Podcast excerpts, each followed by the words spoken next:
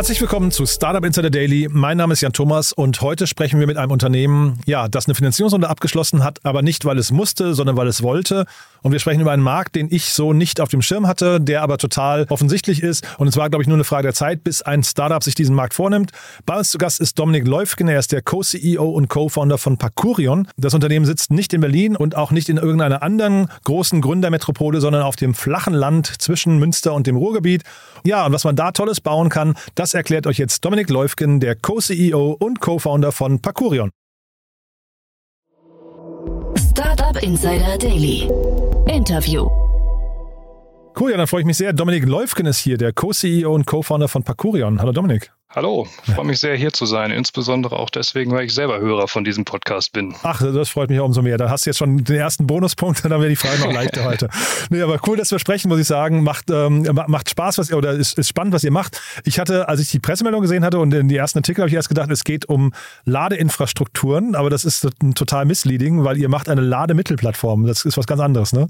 Genau, es geht um Ladungsträger, Ladehilfsmittel, also am Ende des Tages um Europaletten, Gitterboxen, Einwegpaletten Wetten und ähnliches. Jetzt muss mir erzählen, wie kommt man da, wie, wie, wie, findet man daran Faszination? Weil ich, also ich verstehe natürlich, das ist total wichtig, aber das ist jetzt so eine Sache, die läuft bei mir immer so ein bisschen unter ferner Liefen. Aber wahrscheinlich ist der Markt gar nicht so klein, ne?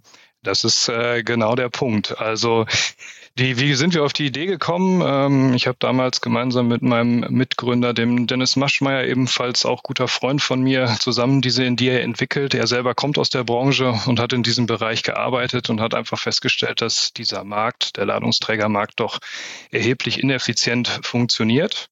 Und ich als äh, geborener ITler von der Ausbildung her ähm, habe da natürlich auch dann direkt das Potenzial mitgesehen, dort über Digitalisierung doch einiges bewegen zu können.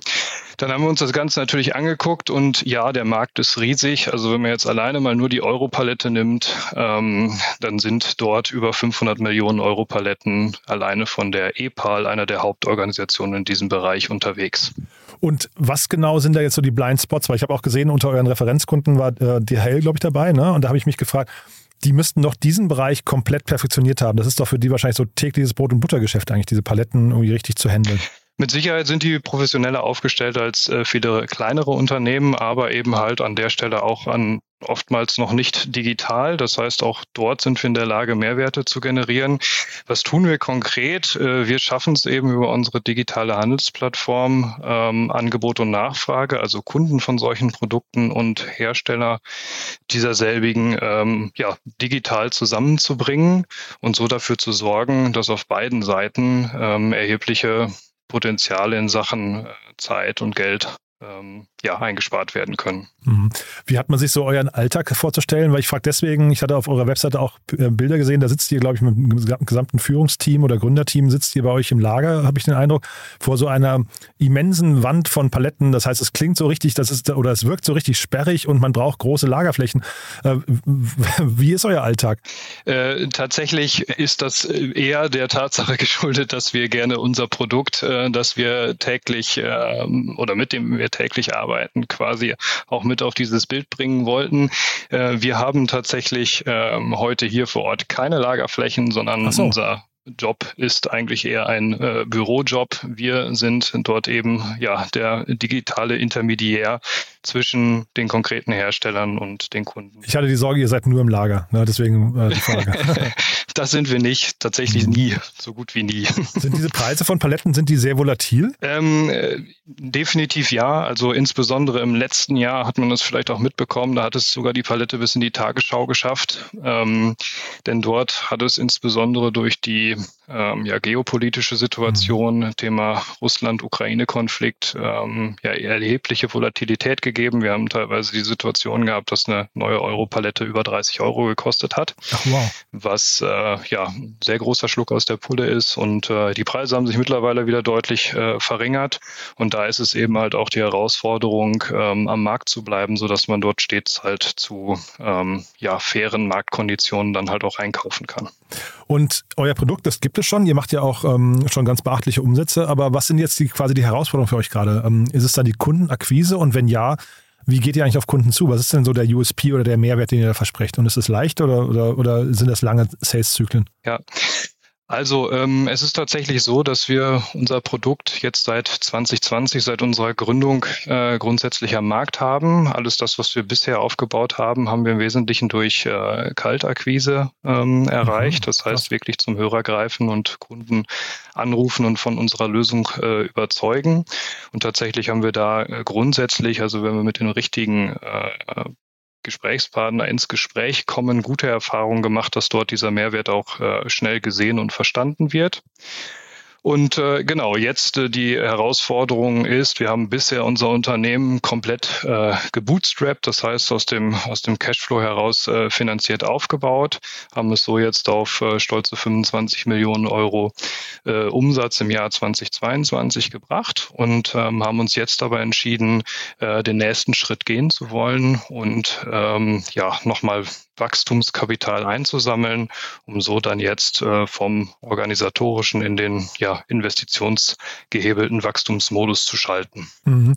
Über die Finanzierungsrunde sprechen wir auch gleich noch, aber ich habe mich gefragt, mhm. also ihr habt 1,8 Millionen eingesammelt bei 25 Millionen Euro, das ist dann Außenumsatz, ne, erstmal, oder? Richtig, genau, korrekt. So. Mhm. Und wie viel, also ihr muss jetzt natürlich keine Details ähm, äh, oder zu tiefgehende Details verraten, aber ab wann ist sowas dann profitabel für euch? Weil 25 Millionen klingt ja jetzt erstmal so, als könnte man damit eigentlich so ein Team, du hast mir im Vor Vorfeld gesagt, ihr seid, glaube ich, so 15 oder ne, 12 Leute, glaube ich, hast du gesagt, ne?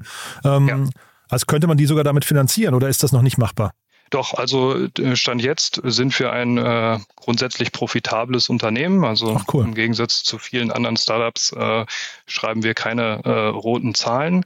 Das heißt, das ist genau das, was ich gerade sagte. Wir haben es geschafft, uns dort quasi komplett ohne jegliche Verbindlichkeit aus dem Cashflow heraus ähm, zu äh, finanzieren. Wie funktioniert das Ganze? Ähm, wir nehmen uns eine kleine Handelsmarge aus diesem äh, Geschäft heraus, also verdienen quasi an jeder äh, Transaktion etwas Geld, haben dort aber den klaren Fokus, dass diese äh, deutlich unter Marktniveau liegt und äh, wir so eben eher aufgrund der Tatsache, dass wir digitalisieren und dadurch Masse schaffen, entsprechend äh, Geld verdienen. Mhm. Und Thielemann kennt man, wenn man in der Logistikbranche unterwegs ist. Ne? Das ist schon, ähm, die Thielemann Group ist schon eine, eine größere Adresse eigentlich, ne? Absolut, richtig, genau. Deswegen freut es uns umso mehr, dass ähm, das geklappt hat, die Thielemann Group ähm, dort ja als Investor und Partner zu gewinnen. Insbesondere auch deswegen, ähm, weil der Kontakt auch äh, ja aus unserem Netzwerk kam mhm. und nicht irgendwie über eine klassische Finanzierungsrunde. Mhm. Man versucht ja eigentlich immer so, so Strategen möglichst rauszuhalten aus den frühen Runden, weil diese möglicherweise auch dann mitsprechen möchten, das Unternehmen vielleicht ein bisschen in Richtung lenken, die eher ihren eigenen Interessen folgt und dann vielleicht auch sag mal, für andere Strategen manchmal hinterher so einen Exit-Kanal verbaut. Wie ist da euer Deal hier? Weil das ist ja wahrscheinlich, also habt ihr euch wahrscheinlich auch abgesichert, ne? Genau, also es ist äh, ja nicht der klassische äh, Corporate Invest äh, Weg, den wir jetzt hier äh, gewählt haben, sondern mhm. wir gewinnen damit, glaube ich, einen Partner, der auch äh, ja in bereits anderen äh, Startup-Beteiligungen äh, beweist, äh, dass er diesen diesen Weitblick hat mhm. und dort diesen einen äh, diesen Einfluss halt äh, ja mit dem mit dem richtigen Level wählt und ähm, deswegen freuen wir uns darauf, ähm, da tatsächlich auch die Benefits mitzunehmen, denn äh, mit dem Christian Flick und dem Navid Thielemann haben wir, glaube ich, da wirklich starke äh, Branchenexperten gewonnen, die uns wirklich auch im operativen äh, Geschäft jetzt helfen können, also konkret im, vor allen Dingen im Ausbau äh, und im, im Wachstumskurs jetzt. Wahrscheinlich auch bei der Internationalisierung, ne? oder wie ist das bei euch gerade? Also ich, ich hatte zumindest gesehen, dass die Thielemann Group ja relativ international aufgestellt ist. Ja, also unser Kernmarkt auf der Kundenseite ist äh, definitiv äh, Deutschland heute. Ähm, ich würde sagen, 95, 98 Prozent unserer Kunden kommen aus Deutschland. Mhm. Ähm, darüber hinaus dann ähm, der andere deutschsprachige Bereich, also Österreich beispielsweise auch noch ein, ein durchaus interessantes äh, Land von, von Kunden für äh, uns heute. Aber das ist natürlich der, der Fantasie eigentlich grundsätzlich keine, äh, keine Grenze gesetzt. Ähm, auf der Herstellerseite sind wir schon deutlich internationaler unterwegs. Ähm, äh, genau. Von dem Hintergrund ist das mit Sicherheit auch ein Thema. Andersrum ist es gerade so, äh, dass äh, auch der Markt in Deutschland noch so gigantisch groß ist, ähm, dass man das auch nicht unbedingt machen müsste, um unsere Wachstumsziele zu erreichen. Mhm. Dann sind wahrscheinlich die Ziele nicht ambitioniert genug, ne? Ach, finde ich schon. Wir wollen äh, im ja jetzt quasi bis 2026 unseren Umsatz vervierfachen, das heißt die 100 Millionen schaffen. Und das halte ich schon für ambitioniert.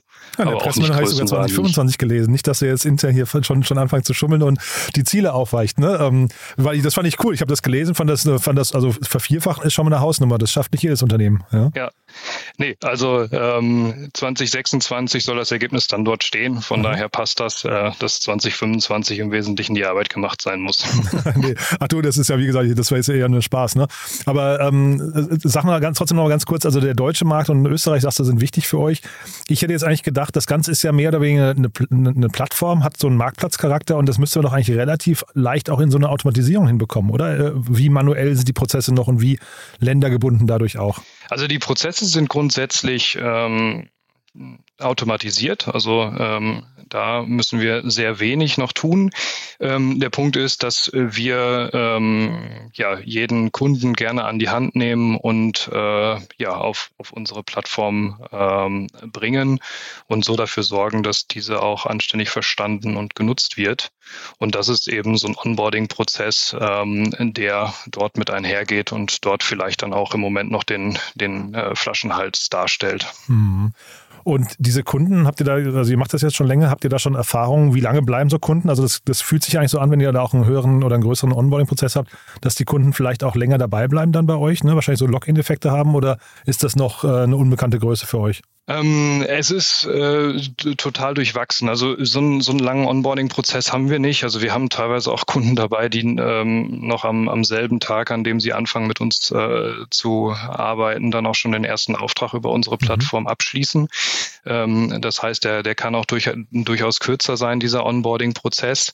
Aber auch dort sehen wir alles, äh, vom Einmalnutzer bis hin zu äh, mittlerweile ähm, ja, Kunden, die seit Tag eins dabei sind und äh, für die die Plattform nicht mehr wegzudenken ist. Und jetzt habt ihr jeden Tag mit diesen Paletten zu tun. Gibt es denn irgendwie bei euch irgendwie so einen Blick darauf, dass man, dass man sagt, es gibt vielleicht auch noch was Besseres als Paletten? Also gibt es da irgendwie so einen Disruptionsansatz für Paletten oder ist Paletten einfach, äh, ich weiß nicht, sind die so etabliert und äh, so genormt, dass sie einfach nicht mehr wegzudenken sind? Ja, ich, ich würde definitiv das Zweite sagen. Die sind definitiv ähm, ein, ja, das, das Rückgrat äh, der Logistik. Ähm, ohne diese funktioniert das ganze äh, System äh, definitiv nicht. Ähm, ich glaube, die Kunst liegt eher darin, äh, den, den Kreislauf und die Wiederverwendung dieser Medien halt äh, weiter zu optimieren, wo wir ähm, ja mit, mit unserem Ansatz eben dafür zu sorgen, dass wir beispielsweise auch nicht nur mit neuen, sondern halt auch mit gebrauchten und auch defekten äh, Paletten handeln und diese dann auf diesem Wege reparieren und wieder in den Umlauf bringen, mhm. dann halt auch einen Beitrag dazu leisten. Ist das, ähm, okay, äh, wusste ich gar nicht, ähm, das klingt ja bei den Preisen, die so Paletten haben, irgendwie, kannst du vielleicht noch was zu sagen, wie aufwendig ist dieser Reparaturprozess und äh, ab wann lohnt er sich denn eigentlich? Ja, weil oder wann lohnt er sich nicht mehr? So muss man wahrscheinlich fragen. Ne? Wahrscheinlich sind ja manche Paletten auch einfach zerstört oder äh, quasi nicht, nicht mehr nutzbar. Oder vielleicht gibt es auch so eine typische Lebensdauer. Also vielleicht kannst du dazu noch mal ein bisschen was sagen? Ja, es kommt natürlich komplett auf die, auf die Nutzung der Palette an. Es gibt Paletten, die ähm, ja, ähm, viele, viele um, Umdrehungen quasi schaffen und andere eben, eben nicht. Ähm, grundsätzlich werden aber schon ähm, ja, äh, Bretter wieder instand gesetzt, die gebrochen sind, äh, Nägel erneuert, Klötze ausgetauscht und ähnliches jetzt mhm. konkret im Holzpalettenumfeld. Äh, das, ist, das ist gang und gäbe und äh, passiert. Und da wird äh, glücklicherweise heute schon nicht mehr so viel weggeschmissen, aber ich glaube, da ist auch noch viel Luft nach oben. Ja, gibt ja auch viele, ich weiß nicht, äh, Junggesellenbuden, wo man dann irgendwie Betten draus baut und sowas. Ne? Ist ja auch nochmal, ein, äh, sag mal, die haben ja einen schönen, so eine schöne Zweitverwertung noch irgendwie, ähm, die man vielleicht dann, dann zumindest, dass man sich nicht, nicht wegschmeißen muss, meine ich nur. Ne? Genau, richtig. Ja. Ähm, dann trotzdem jetzt noch nach vorne, also Vervierfachen vom Umsatz. Ich finde, das klingt, das klingt super spannend. Du hast gesagt, ihr baut euer Team auf, ne? ihr wollt euch verdoppeln dieses Jahr. Ähm, muss, muss quasi das Team immer mitwachsen mit, dem, mit den Umsatzambitionen? Das heißt, muss es viermal so groß werden oder wie hat man sich so eure nächste, so, so die, die, das Zukunftswachstum im Team vorzustellen? Nee, also ähm, da sind die Skaleneffekte doch schon deutlich besser, als dass wir unser Team äh, definitiv nicht äh, quasi auch vervierfachen müssen, um dort hinzukommen. Mhm. Ähm, nichtsdestotrotz haben wir äh, natürlich die Herausforderung, dass wenn wir jetzt neue Mitarbeiter aufnehmen, dass die auch eine entsprechende Lernkurve erstmal nehmen müssen, um denn dann äh, ja äh, den, den angestrebten Effekt äh, dann auch äh, zu erreichen. Mhm. Und äh, demzufolge wird es in diesem Jahr ja stark ums Recruiting gehen und äh, diese Mitarbeiter zu finden und äh, ja, dann die Effekte, die daraus resultieren, werden sich dann über die nächsten Jahre einstellen. Und äh, grundsätzlich planen wir halt eben auch nicht nur über ähm, über Mitarbeiterwachstum das Ganze zu realisieren und über Kaltakquise, was ich eben sagte, mhm. sondern eben halt auch das Thema Marketing und Sichtbarkeit in der Öffentlichkeit deutlich mehr in den Fokus zu stellen, als dass wir es bis jetzt getan haben. Ähm, ja, demzufolge heute mit Sicherheit ein schöner Anlass, um, mhm. um das auch äh, oder dem auch gerecht zu werden. Und äh, ja, sind sehr gespannt darauf auch zu lernen, was das Thema Marketing ähm, im, im Allgemeinen, also öffentliche Wahrnehmung äh, für uns da noch erreichen kann um äh, eben dort auch den, den Wachstumskurs zu unterstützen. Ab welcher Größenordnung sind Kunden für euch interessant? Also falls jetzt jemand zuhört, der irgendwie, ich weiß nicht, ich äh, kenne jetzt so die, die Größenordnung nicht, ab wann ja. man überhaupt anfängt mit Paletten, mit eigenen Paletten und so weiter zu arbeiten, aber ab wann ist das interessant? Ja, also wir sagen grundsätzlich, sollte es erstmal so sein, äh, dass man schon in der Lage ist, einen oder mindestens einen halben LKW voll ähm, Paletten denn dann beziehen zu wollen. Also mhm. wenn es das heißt, ich brauche halt 20 Stück, dann äh, sind wir dort äh, nicht derjenige, der dann äh, bestmöglich helfen kann. Mhm. Ähm, und ja, dann haben wir äh, Kunden, äh, die ähm, ja einmal im halben Jahr einen LKW bestellen und wir haben andere große Kunden, äh, die auch in der Woche fünf bis zehn LKWs beziehen. Oh. Demzufolge ähm, ist da eigentlich keine Grenze gesetzt. Und so mal für die, nur zum Verständnis, so ein LKW 1000 Paletten oder wie viel gehen da rein? Ähm, ungefähr, jetzt bei Europaletten ungefähr 660 Stück. Ähm, spricht man von der Stapelhöhe. In der Regel werden so 20 Stück übereinander gestapelt. Dann haben wir meistens 33 Stellplätze, sodass man summa summarum auf 660 kommt. Hängt aber auch immer ein bisschen von der Größe der, äh, des LKWs ab, von der Stapelhöhe und ähm, auch von der Stapelart. Und dann 30 Euro, hast du vorhin gesagt, in den Spitzenzeiten äh, pro Palette, ja? Äh, da sind wir mal gewesen, ja, genau, jetzt, richtig. Jetzt eher ähm, 10, 12, ne? Was war es vorhin? Ähm, richtig, genau. Ja. So in dem Umfeld bewegen wir uns mittlerweile wieder, je nachdem auch, welche Qualität da jetzt hintersteht, also mhm. ob es eine neue ist oder auch eine gebrauchte. Ah, spannend. Also das sind durchaus Volumen, die man da, ne? Also kann ich, kann ich schon mir vorstellen, wie auf die 25 Millionen Euro Umsatz kommt. Nee, also sehr, ja. sehr, sehr cool, ja. Ähm, Nee, dann also vielleicht nochmal nach vorne raus. Äh, Herausforderungen. Also gibt es da welche jetzt Team, Teamaufbau? Da geht es immer darum, die richtigen Leute zu finden. Ähm, kannst du nochmal genau sagen, wen ihr da sucht? Vielleicht eure Teamkultur nochmal ein bisschen. Äh, wie gesagt, ich, ich, hatte ja gedacht, ihr, ihr, seid ein Lagerunternehmen, aber das seid ihr gar nicht. ja, kannst du vielleicht nochmal was dazu erzählen und vielleicht auch, was es an anderen so ja, Dingen gibt, die vielleicht hier und da bei dir mal so für, für was ich, für nachdenkliche Momente sorgen? Ja, ähm, also äh, vielleicht äh, zur ersten Frage, also ähm, was äh, das Team angeht, ja, ähm, das ist mit Sicherheit ähm, eine der größeren Herausforderungen, hatte ich ja eben schon mal gesagt, die äh, das jetzt angestrebte Organisationswachstum, also Stichwort äh, Recruiting, ähm, auch hinzubringen und die richtigen Leute für uns zu finden. Wer sind die richtigen Leute? Wir suchen äh, konkret ähm, vermehrt im Umfeld Vertrieb. Das heißt, unser Produkt, unsere Plattform ähm, Kunden schmackhaft zu machen. Und da suchen wir natürlich kommunikationsstarke äh, Kollegen, ähm, die sich das zutrauen, das dann auch in die Welt zu tragen. Und ich glaube, ja, von der Kultur her sind wir ein, ein junges, hungriges Team, ähm, das äh, ja alle große, große Lust haben, diese gemeinsame äh, Reise Parkourion hier ähm, ja, weiter in die Zukunft zu tragen und, und unsere Ziele zu erreichen. Und äh, ja, das eben halt auch mit Spaß. Ähm, mhm. Das ist, glaube ich, das Wichtigste. Und dazu muss man auch wissen, wo ihr sitzt oder äh, ist das eigentlich egal? Ähm, besucht ihr auch Remote-Mitarbeiter? Nee. Doch, wir sind ähm, wir sitzen in, in dem beschaulichen Reken. Das ja. ist äh, ein kleiner Ort äh, zwischen äh, Münster und dem Ruhrgebiet. Und äh, das ist natürlich was anderes, als jetzt beispielsweise in, äh, in Berlin zu sitzen. Äh, demzufolge sind wir dort äh, durchaus äh, so unterwegs, dass wir ähm, ja, remote, also mobiles Arbeiten unterstützen. Ähm, das, äh, da haben wir auch einige Mitarbeiter heute schon, äh, die das äh, so tun. Beispielsweise eine Kollegin, die aus Chemnitz heraus arbeitet.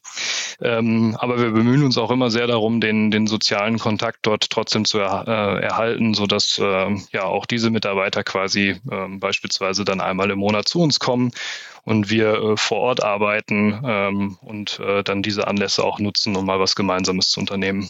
Cool. Also das klingt nach einer schönen Reise, finde ich, die ihr äh, hinter euch habt, aber auch vor euch habt. Ja, bin ich sehr gespannt, wie es weitergeht. Äh, den Markt finde ich. Sag doch noch mal ganz kurz was zum Wettbewerber. Wie, wie groß, wie, wie, stark umworben ist dieser Markt eigentlich gerade? Seid ihr da relativ allein auf weiter Flur oder, oder gibt es da zahlreiche, die mit ähnlichen Produkten gerade am Markt sind? Also ähm, konkret ein, Konkurrent, der exakt das gleiche tut, äh, wie wir es tun, ähm, ist mir Stand heute nicht bekannt. Mhm. Ähm, es gibt äh, wohl ein äh, ähnliches Produkt in den USA, ähm, mhm. die das ähm, versuchen auf, aufzubauen. Allerdings glaube ich auch noch nicht so weit sind äh, wie, wie wir. Aha. Und ansonsten ist der eigentliche Konkurrent natürlich die ähm, ja oftmals etablierte, über Jahre etablierte äh, Beziehung zu dem ähm, ja, Lieferanten von solchen Produkten um die Ecke ähm, bei den Unternehmen und dort dann eben äh, ins Unternehmen zu tragen, welche Mehrwerte denn durch unsere Lösung da entstehen können. Cool. Ja, ich habe ja gerade schon gesagt, ich finde es äh, wirklich spannend, was ihr macht. Ähm, klingt, klingt so, als habt ihr da euren Weg gefunden. Steht da ähm, eine Finanzierungsrunde nochmal an auf dem Weg bis 2026? Also Stand, äh, Stand heute, um jetzt dieses Ziel oder diese Ziele zu erreichen, nein. Mhm. Ähm, da haben wir ähm, ja jetzt äh, eigentlich die, die, das nötige Kapital eingesammelt, um mhm. äh, dem gerecht werden zu können. Aber natürlich, äh, you never know, wenn wir natürlich merken, ähm, dass, dass dieser Kurs grundsätzlich funktioniert, warum sollten wir dann an der Stelle die Handbremse anziehen und nicht äh, den, den Weg nochmal gehen? Ähm, das müssen wir jetzt halt so ein bisschen abwarten, aber Stand jetzt ist es nicht geplant. Ja, es gibt ja auch so ein paar ähm, VCs, die auf Logistikthemen spezialisiert sind. Ne? Hier so, ich glaube, wie heißen sie? Fiege, glaube ich, oder Flie doch, ich glaube Fiege. F-Log ne? Ventures, glaube ich, ne? Ja, genau, ne? ja, solche, das macht ja wahrscheinlich Sinn, sich mit solchen mal zumindest mal zu unterhalten und dann, wenn es passt, who knows, who knows, ne? Genau, ja. richtig. Cool. Dominik, du dann ganz lieben Dank, dass du da warst. Glückwunsch nochmal zu der Runde, zu der Entwicklung. Und dann würde ich sagen, wir bleiben in Kontakt. Äh, ich sage jetzt nicht bis zur nächsten Runde, weil vielleicht dann sprechen wir uns nie wieder. Aber wenn es äh, spannende Momente gibt bei euch, sag gerne Bescheid, ja? Hört sich gut an. Ja, lieben Dank, dass ich da sein durfte. Hat Aha. Spaß gemacht. Und ja. äh, dann sage ich nicht Tschüss, sondern bis bald. Bis bald dann, ne? Genau. Ciao. Ciao. Startup Insider Daily, der tägliche Nachrichtenpodcast der deutschen Startup-Szene. Ja, spannendes Gespräch, oder? Das war Dominik Leufgen, der Co-CEO und Co-Founder von Parkurion. Hat mir großen Spaß gemacht. Ich finde es immer cool, wenn Unternehmen selbst entscheiden können, wann sie Geld einsammeln und wie viel Geld sie einsammeln wollen und vor allem von wem.